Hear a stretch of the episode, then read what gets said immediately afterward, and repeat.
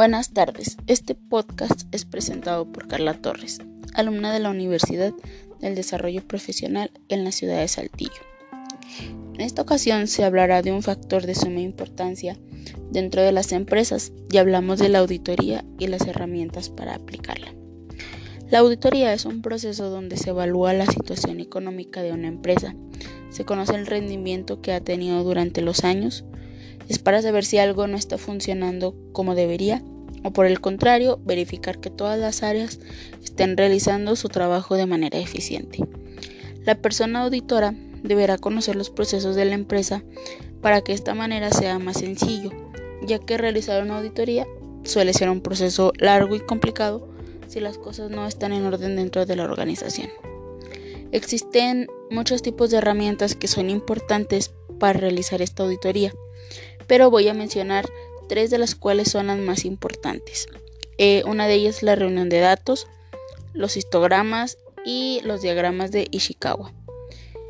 La reunión de datos es un proceso que implementan los auditores donde al entran al sistema de la empresa.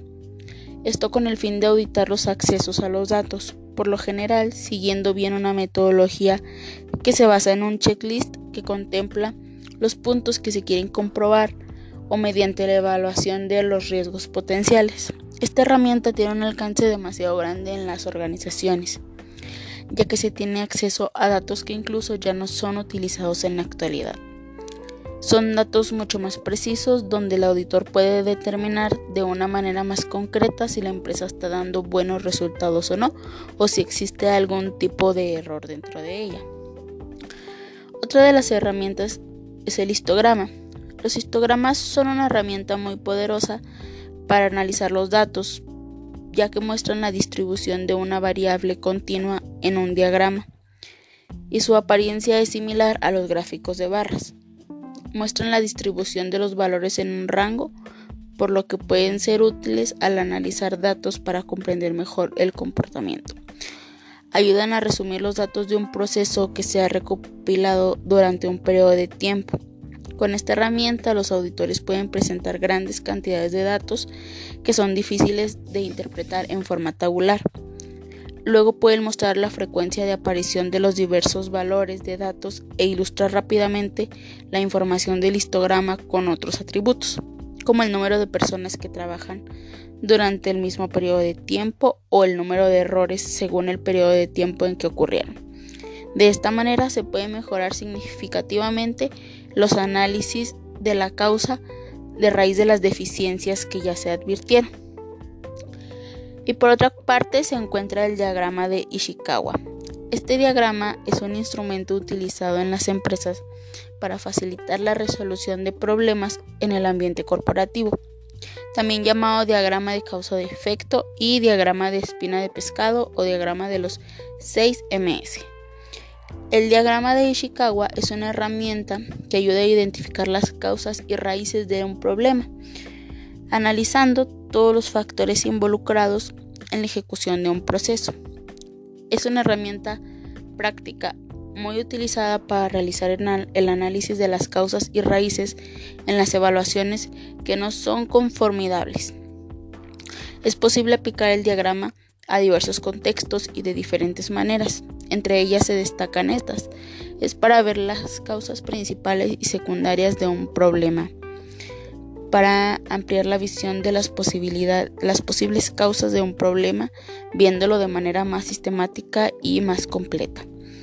Para identificar soluciones, levantando los recursos disponibles por la empresa y para generar mejoras en los procesos existentes. En conclusión, las herramientas para realizar una auditoría son una pieza clave para este proceso, ya que lo hacen mucho más rápido. Considero que es importante que las empresas tengan en cuenta cada una de estas y se decidan a utilizarlas dependiendo del resultado que se quiera obtener. Después de utilizar estas herramientas existe otro proceso que es la demostración de resultados.